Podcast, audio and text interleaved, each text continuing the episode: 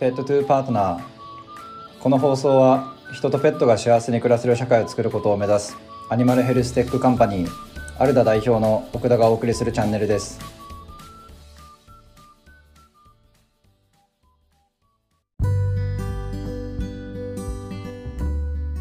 本日はチームの成功の鍵である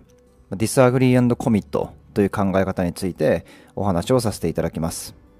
私たちがまあグループや組織で働くときにまあ全員の意見が一致するということはまあ必ずしも起こり得ません、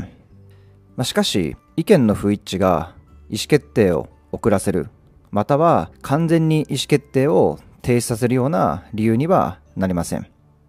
意見の不一致が起きても、まあ物事を前に進めるために重要なことは、まあ、 Disagree and Commit という、まあ原則に従うことだと思います。 Disagree and Commit とは何かというと、自分の意見が選ばれなかった時でも、一度意思決定がなされたら、その決定を全面的にサポートし、その実行に取り組むという姿勢を持つべきだというような考え方です。もともとは Amazon の創業者であるジェフ・ベゾス氏によって、ま紹介されたこの原則は、まチームの生産性を高めるためのリーダーシップにおいて重要な原則として世の中に認知されております。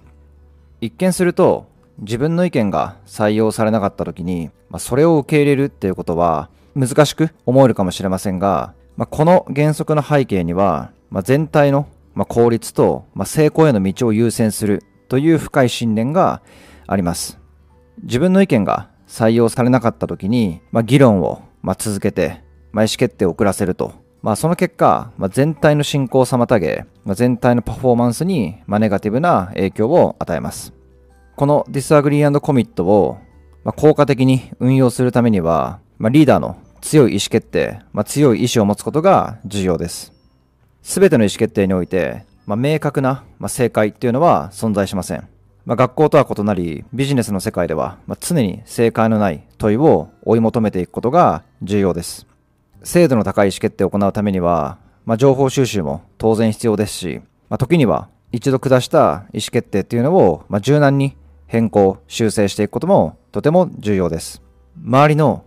こうなんとなくの空気に流されるのではなく、まあ、全体にとって最適なアプローチを選択して、そしてそれを愚直に実行するという強い意志を、まあ、全員が持つ必要があります。特に日本人は、まあ、重要な意思決定の場において、ま、多数決だったり、まあ、合議制といった形を好む傾向が非常に強いです。まあ、この背景には、まあ、チーム全体の成功よりも、ま、仮に失敗した時の責任を、ま、個人として取りたくないというような思惑があるのかなと個人的には考えています。リーダーが強いリーダーシップを発揮してチームとして成功するためには Disagree and Commit の原則を十分に発揮できる組織文化を作ることが非常に重要です。私たちのステートメントについてご紹介させてください。